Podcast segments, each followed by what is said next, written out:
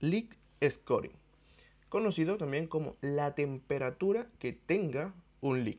Un ejemplo de esto puede ser, si sabemos que es una persona que se acaba de registrar, es un lead frío. Si es una persona que ya conoce nuestro contenido, hemos ido nutriendo, temperatura templada. Si es una persona que ya conoce la oferta o ya ha comprado, es una persona de tráfico caliente. Entonces, esto es lo que hacemos con el lead scoring. Saber cuál es la temperatura que tiene cada lead.